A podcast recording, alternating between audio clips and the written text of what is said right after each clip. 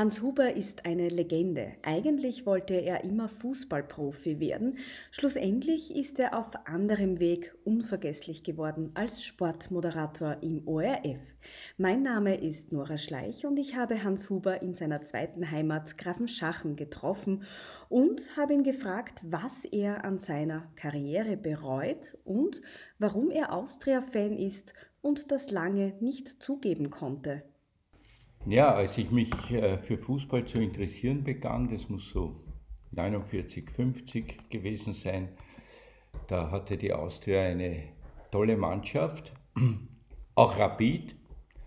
Und äh, es gab noch die sogenannten großen Vier in Wien mit äh, Austria, Rapid, Vienna und Wacker. Die waren alle interessant. Aber die Austria hat einen Fußball gespielt, der mir besonders imponiert hat, weil da ging es nicht nur um Tore zu schießen, sondern Tricks zu zeigen, äh, verspielt zu sein ein bisschen. Es ging um die Schönheit des Fußballs, um die Schönheit des Spiels, vielleicht noch ein bisschen mehr als um den absoluten Erfolg, obwohl die Mannschaft sehr erfolgreich war und auch Meister geworden ist und auch international realisiert hat. Rapid war auch sehr gut, aber Rapid hat kraftvoll gespielt, hat, äh, war immer auf den Endzweck aus, auf möglichst viele Tore, hat mir auch imponiert aber die Austria ein bisschen mehr.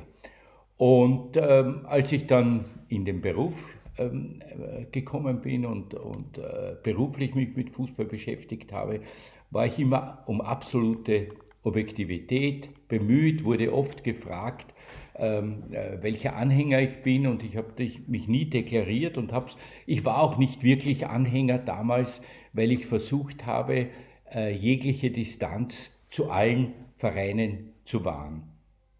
Und nachdem ich dann äh, pensionier, in Pension gegangen bin, in den sogenannten wohlverdienten Ruhestand, habe ich mich auch noch nicht deklariert. Ich wurde auch noch oft gefragt. Und äh, habe immer gesagt, nein, also ich bin absolut objektiv und äh, ich wurde auch von vielen dann verdächtigt, äh, weil ich Innsbruck-Spiele übertragen habe und äh, über Innsbruck äh, begeistert berichtet habe oder über Salzburg, über Sturm, über Austria Rapid, also über alle. Und es hat keiner gewusst, die Leute sind immer gekommen und haben gesagt, na, das ist ein Wiener-Anhänger, na, der ist ein Austrianer, na, der ist ein Rapidler, na, der ist Sturm, na, der ist... Also kurz und gut, man hat mich mit allen Vereinen in Zusammenhang gebracht. Da ist jetzt in diesem Jahr die Corona-Krise, auftrat, habe ich mir gedacht, der Fußball leidet auch, keine Zuschauer, keine Spiele, es gibt nichts, wo sie Einnahmen haben. Und da habe ich mir gedacht, jetzt kehre ich, und das habe ich da auch, dann auch in einem, in einem Video äh, mich deklariert, äh, ich möchte den Fußball unterstützen und kehre zu meiner Jugendliebe der Austria zurück und werde Mitglied bei der Austria. Und das habe ich auch so äh, zum Besten gegeben und die anderen haben es akzeptiert. Ich habe gesagt, ich kann nicht allen Vereinen beitreten, mhm. aber deswegen mache ich es bei der Austria und mein Sohn und ich, wir sind also gemeinsam Austria-Mitglieder geworden. Sie kennen jetzt viele Persönlichkeiten aus der Welt des Sports auch persönlich. Wie ticken die?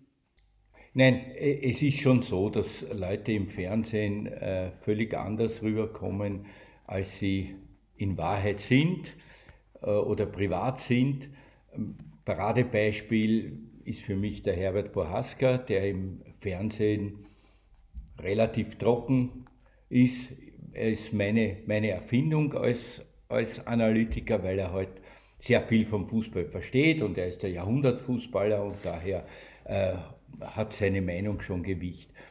Privat ist er so lustig und unterhaltsam, dass er ganze Runden stundenlang mit Geschichten mhm. unterhalten kann und wir sind äh, gemeinsam in einer Tennisrunde. Er erzählt oft die Geschichte zum dritten, vierten, x-ten Mal und wir lachen trotzdem, weil er sie immer wieder lustig bringt und, und äh, sie, äh, er, er, kann also wirklich sehr unterhaltsam, auch Hans Krankel, Hans Krankel wirkt bisschen mürrisch oft im, im, im, im Fernsehen, kann aber privat auch unheimlich lustig sein. Also es gibt viele, viele äh, Sportler, die im Fernsehen natürlich versuchen, seriös und, und gesetzt rüberzukommen und privat ganz, ganz anders sind. Und wenn wir jetzt schon bei lustigen Geschichten äh, sind, was ist denn die lustigste Geschichte, an die Sie sich erinnern können? Ich habe so viele lustige Geschichten, nämlich äh, man, man wird immer gefragt nach lustigen Geschichten und dann fallen sie einem eigentlich nicht wirklich ein, aber äh, im, im Vorfeld dieses Interviews haben wir ein paar Sachen überlegt. Also zwei Geschichten kann ich erzählen. Die eine ist, ähm, äh, in, sind beide nicht sehr angenehm für mich, aber sind so, es war ein, ein äh, super, super äh, Cup-Finale in Brüssel, äh, Anderlecht, ich glaube, gegen Liverpool. Und ich bin mit meinem Begleiter äh, sehr, sehr überpünktlich, wie immer, zum Stadion gefahren und habe gedacht, das ist im Heiselstadion, das ja dann nachher durch diese äh, Tragödie berühmt wurde, äh, und sind dorthin gefahren und es war drei Stunden vor Spielbeginn und es war alles dunkel. Es war irgendwie eigenartig, haben wir gedacht, naja, vielleicht drehen die erst zwei Stunden vor Beginn das, das Licht auf. Und war auch kein Mensch zu sehen dort. Und wir sind also um das Stadion herum und fanden dann eine Tür, wo Licht war. Und da saß ein Zeugwart und hämmerte an irgendwelchen Schuhen. Und den habe ich dann in meinem äh, Französisch gefragt, äh, was denn los sei, wieso kein Licht wäre. Und der hat gesagt, ja, da ist halt kein Mensch. Und dann fiel es mir wie Schuppen aus den Haaren. Und dann haben wir, sind wir drauf gekommen, dass die in einem ganz anderen Stadion spielen, im Park Astrid, so. im Heimstadion von Anderlecht. Dann ging sich das Gott sei Dank mit dem Taxi noch aus, dass wir auch dort noch rechtzeitig hingekommen sind. Dort war helle Beleuchtung und alles klar und dann haben wir dieses Spiel also übertragen. Und die zweite Geschichte äh, ist vielleicht, ähm, wir hatten, wir hatten ähm, eine Zeit lang beim beim äh, Fernsehen so Studios mit einer automatischen Kamera. Und da hast du, äh, das wurde vom Regieplatz aus gelenkt und wenn Rotlicht angegangen ist, dann warst du auf Sendung. Und vorher hat der Regisseur schon gesagt, also, die, also ich war relativ knapp dran, es ging glaube ich um eine Tour de France Übertragung und ich war relativ knapp dran und bin also in ein Studio gestürmt, habe mich dort reingesetzt habe auf die Taste gedrückt, um mit dem Regisseur zu reden. Es kam keine Antwort. Ich Auf die Uhr geschaut, komisch, da ist noch niemand da. Eigenartig. Noch einmal gedrückt, niemand da. Und dann habe ich mir überlegt, vielleicht ist das das falsche Stockwerk. Das waren zwei Stockwerke, wo die, wo die Studios übereinander waren. In der Tat war ich im falschen Stockwerk, die haben schon gewartet. Dann habe ich also das richtige Studio hingesetzt und in dem Augenblick ging das Rotlicht an und ich habe äh, kommentiert. Aber es war, ähm, ja, das war schon heftig, weil ich noch etwas außer Atem war, weil ich da in den anderen Stock gelaufen bin.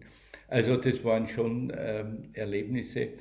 Und ähm, ja, sonst, es, es gibt halt so viele Geschichten auch mit, mit Spielern und mit, und mit Sportlern, wo, wo, wir, wo, sie, wo du dann drauf kommst, dass das ähm, eigentlich eigenartig war. Ich, ich meine, ich kann nur von einem Kollegen, kann ich nur erzählen, der, das war nicht ich, das war Gott sei Dank nicht ich, der war ähm, relativ von sich eingenommen, der Name tut hier nichts zur Sache, der war auch in so einem Studio, die, das automatisch ähm, gelenkt wurde vom Regisseur, wo die Kameras automatisch gelenkt wurden. Und der, der kam in den Regieraum und der Regisseur hat zu ihm gesagt, ja, und äh, du weißt schon oder Sie wissen schon, Sie müssen aufpassen, wenn, wenn das Rotlicht angeht, auf Sendung. Der hat gesagt, ja, was, was glauben Sie, was, was, glaubst du, das ist doch selbstverständlich. Da hat sich äh, also ins Bild gesetzt und der hatte die Angewohnheit, immer vorher noch so Übungen zu machen, Sprechübungen. Und äh, also das kurz und gut, das Rotlicht ging an, der macht noch immer seine Übungen. Mhm. Und die Leute im Regieraum haben gesagt, ja, du musst es ihm sagen, du musst es ihm sagen, dass er auf ist. Der gesagt, der kennt sie aus. Und der war ungefähr 30 Sekunden, das ist also eine Ewigkeit, eine, mit, mit seinen Übungen im, im Bild, was also wirklich nicht nicht angenehm war für ihn. Ich glaube, damit hat er seine Überheblichkeit ein bisschen äh, eingeschränkt das nächste Mal. Also es gibt sehr viele Geschichten. Äh, als Sportmoderator kommt man viel herum, man trifft sehr viele Menschen, es ist äh, immer was Neues. Haben Sie auch Opfer gebracht dafür, dass Sie diesen Job gemacht haben? Würden Sie denn nochmal machen? Ist es eine Entscheidung, die Sie auf keinen Fall bereuen? Und was war das Schönste am Beruf? Also, gut, das ist eine Vielzahl von Fragen. Äh, Zusammengefasst. beginnen, wir, beginnen wir mit dem Schönsten. Es war, nein, ich würde es unbedingt wieder machen. Also das war mein Leben mhm. und das war mein, der Inhalt meines Lebens und ich würde es sofort wieder machen. Und ich, ich, ich würde auch heute noch, ich würde es auch heute noch gerne machen, obwohl die Zeiten noch schwieriger geworden sind als, als zu meiner Zeit. Aber ich würde es sofort wieder machen, weil es, ja, wie gesagt, das war mein Leben und das war eine, eine, eine unglaublich schöne Tätigkeit, weil du, weil du mit vielen Menschen zusammengekommen bist und, und äh, eigentlich dein, dein Hobby zum Beruf machen konntest. Und daher sage ich also ja, sofort wieder. Zweitens, äh, das schönste Erlebnis, das schönste Erlebnis, es waren so viele schöne Erlebnisse, weil du, weil du große, großartige äh, Fußballspiele übertragen hast, wo, wo die Leute wahrscheinlich in Jahrzehnten noch darüber, darüber äh, zumindest die, die sich wirklich dafür interessieren, noch darüber reden. Äh, und es gab auch unangenehme Erlebnisse und jetzt komme ich auch zu etwas, was, was überall auf YouTube und überall aufscheint, äh, das berühmte Schwedenspiel oder das Israel-Spiel, äh, was mir damals unheimlich unangenehm war, da, da, ist mir ein Fehler passiert, weil ich eine Rückkopplung im Ohr hatte. Vorgeschichte uninteressant. Ich war schuld, aber auch, auch im Regieplatz haben sie einen Fehler gemacht. Und äh, ich habe mich selbst gehört und bin immer langsamer geworden. Und dann kam dieser Satz, die Schweden sind ein harter Und darauf wäre ich heute, damals war mir das unheimlich unangenehm und ich habe mich geniert dafür. Ähm, und mittlerweile weiß ich, dass es viel, viel wichtiger war, letzten Endes als alle guten Übertragungen. Kein Mensch erinnert sich an an äh, äh, das berühmte Spiel in Barcelona, wo Bayern München im letzten Augenblick äh, 1 zu 2 verloren hat gegen Manchester United. Und ein, also ein ganz berühmtes Spiel, aber wenn, wenn du jemanden fragst, der sich für Fußball interessiert ist, damals übertragen, wird es kein Mensch wissen. Über die Schweden äh, wissen alle und ich wäre ständig darauf angesprochen, heute noch dabei ist, das, das war im Jahr 8, 97 97, also das ist ja wirklich eine Ewigkeit her in unserer schnelllebigen Zeit. Und immer noch reden die Leute davon. Oder, oder Israel, wo ich also mit Steinen und Orangen beworfen wurde und Glück gehabt, Glück gehabt habe, dass mich kein Stein getroffen hat, sondern nur Orangen, weil wenn mich, das, wenn mich da ein Stein getroffen hätte, würde ich heute nicht hier sitzen, weil das war nicht sehr hoch und die Steine waren groß und wenn man sich das auf YouTube anhört, dann hört man den Einschlag mhm. der, der, Steine in den, in den ähm, Koffern, die wir mitgehabt haben fürs Equipment. Mhm. Und da haben wir so eine Art ähm, Sch äh, Schießschanze oder, oder äh, gebaut, wo wir, wo wir Schießscharte gebaut, wo, wir, wo, wir raus, wo ich rauskommentiert habe, aber nur den, nur den Kopf frei gehabt habe, weil, weil die Leute also ununterbrochen was draufgeschossen haben. Und äh, wenn mich da ein Stein getroffen hätte, wie gesagt, würde ich heute nicht hier sitzen. Gott sei Dank hat mich kein Stein getroffen, nur die Orangen. Wir wurden beschimpft, bespuckt. Wir, müssten, wir mussten zwei Stunden oben auf diesem Hochstand sitzen bleiben, weil die Security zwar da war, aber weggeschaut hat und unten der, der, der Mob gestanden ist und uns äh, beschossen hat. Aber auch das gehört alles dazu, zu dem Gesamtbild und, und auch das, auch das wäre ich immer wieder angesprochen. Also das sind schon tolle Erlebnisse gewesen, die, die, die mir gezeigt hat, dass es ein Privileg war, diesen Beruf auszuüben. Natürlich auch die schönen Erlebnisse mit Erfolgen, wo du dich freuen konntest mit den Mannschaften, wo du, wo du tolle Spiele übertragen hast, wo du Länder gesehen hast, die du, die du sonst wahrscheinlich nie gesehen hättest Allerdings mit der Einschränkung, du hast nie viel von den Ländern mitbekommen, weil du warst im Hotel, du warst im Stadion, du hast dich vorbereitet, bis zum Match gegangen und am nächsten Tag bist zurückgeflogen. Also so viel zu sehen war es nicht, aber immerhin, man hat einen Eindruck bekommen äh, von vielen Dingen. Ich würde es also jederzeit wieder so machen, wenn es etwas gekostet hat. Ja, es hat mich auch etwas gekostet. Es hat mich sehr viel Freizeit gekostet, denn das ist ein Beruf, der für mich wirklich Berufung war. Und es gab keine, es, es gab nichts daneben, außer dass du halt auch deine Hobbys äh, gehabt hast. Aber du, du, du kannst nicht sagen, ich bin, ich bin Journalist und jetzt ist 17 Uhr am Freitag und jetzt mache ich den Laden dicht und das Wochenende gibt es ja im Gegenteil, das Wochenende war, war Hauptarbeitszeit immer. Und während der Woche musstest du das alles vorbereiten. Also ich habe ehrlicherweise und ja, ohne dass ich darauf stolz bin, aber ich habe wirklich praktisch sieben Tage die Woche immer gearbeitet und du kannst auch nicht einfach abschalten. Du kannst nicht sagen, jetzt, wird, äh, jetzt kommt ein neuer Trainer zur Nationalmannschaft, es ist aber 18 Uhr und jetzt interessiert es mich nicht mehr, sondern natürlich warst du interessiert, die Geschichte zu haben, du warst interessiert, mit dem zu telefonieren bzw. hinzufahren. Es war Silvester, Silvester, ich weiß gar nicht, 94 ist der Bruno Petze gestorben. Ja, natürlich bin ich hin zum, äh, zum, zum ÖFB-Präsidenten mit einem Kamerateam und habe hab die Geschichte gemacht. Silvesterfeier hat halt viel später begonnen. Wurscht. Es war, das war mir wichtig und es war, es war wie gesagt, also mein, mein Leben und hat, hat mich äh, ehrlicherweise auch meine, meine erste Ehe gekostet und war auch ähm, in, in Bezug mit, äh, mit meinem Sohn der mittlerweile auch 50 äh, ist. Also inzwischen haben wir ein sehr enges Verhältnis.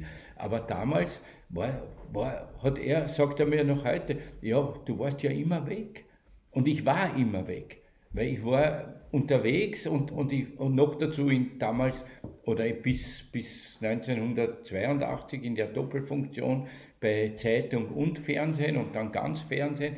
Aber das hat mich wirklich, die, das war die ganze Zeit. Und äh, jetzt äh, neben, neben all, der, all der Arbeit natürlich auch dieses ständige Unterwegssein ist natürlich auch nicht förderlich äh, für eine Beziehung. Das ist ja, das ist ja wohl klar. Also gut, das, das äh, ich, äh, aber ja, das war mein Leben und dazu stehe ich.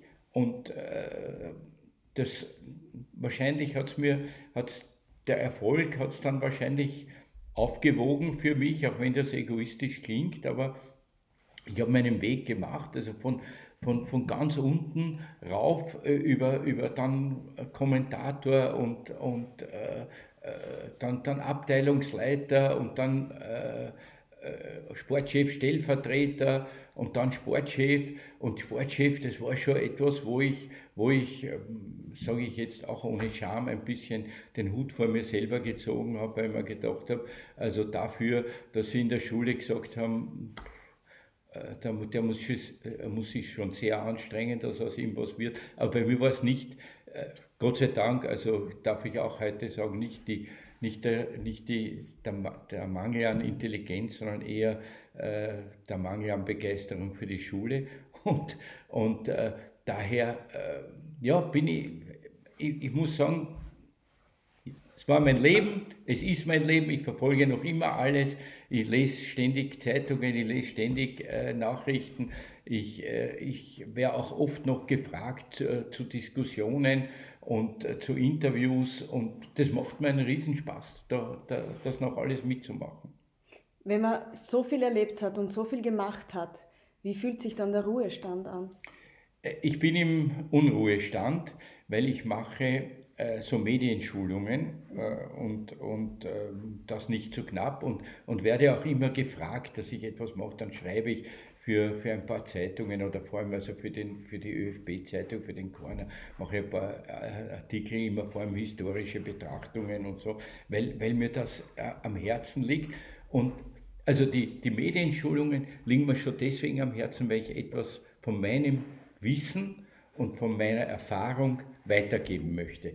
Und äh, obwohl heutzutage ja die, die, Burschen oder auch die Trainer viel besser ausgebildet sind als früher, weil, weil man ja viel näher dran ist an Interviews und das ständig sieht und äh, also man, man eine andere Vorbildung hat als, als damals, als die, als die Fußballer, äh, was weiß ich, von, als Automechaniker aus der, aus der Hauptschule gekommen sind.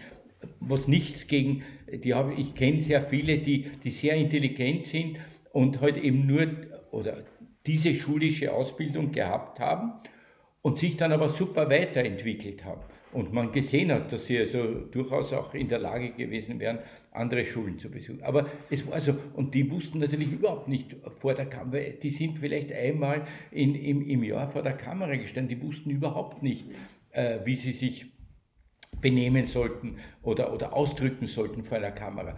Und das hab, da habe ich mir damals schon überlegt, also wenn ich einmal aufhöre, dann möchte ich das machen, um den Sportlern, die immer ein bisschen benachteiligt waren gegenüber Kulturschaffenden, gegenüber Politikern in ihrer Ausdrucksweise, in ihrem, in ihrem Gehaben vor der Kamera, die zu schulen, dass man eben nicht mehr so hört, was sind denn das für Menschen, die da vor der Kamera stehen, sondern dass man so hört, der, der gefällt mir eigentlich. Und es gibt viele, die jetzt sagen, wie der, wie der Kapitän der österreichischen Nationalmannschaft, Baumgartlinger, immer wenn er mich sieht, sagt er, ohne dich, wir sind mittlerweile per Du, ohne dich wäre ich nie ins Ausland gekommen, weil die Vereine heutzutage nicht nur schauen, ob du gut Fußball spielen kannst, sondern wie du dich auch äh, präsentierst, weil das ganz wichtig ist für das Image des Vereins oder des, des Fußballs im, im Allgemeinen. Und das sage ich den Spielern auch oder den Trainern.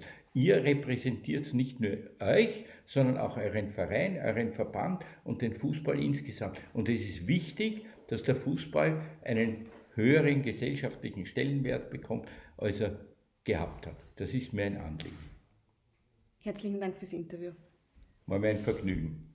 Mehr Anekdoten der Legende lesen Sie in der September-Ausgabe des Prima Magazins und auf www.prima-magazin.at. Viel Spaß beim Lesen und machen Sie es gut.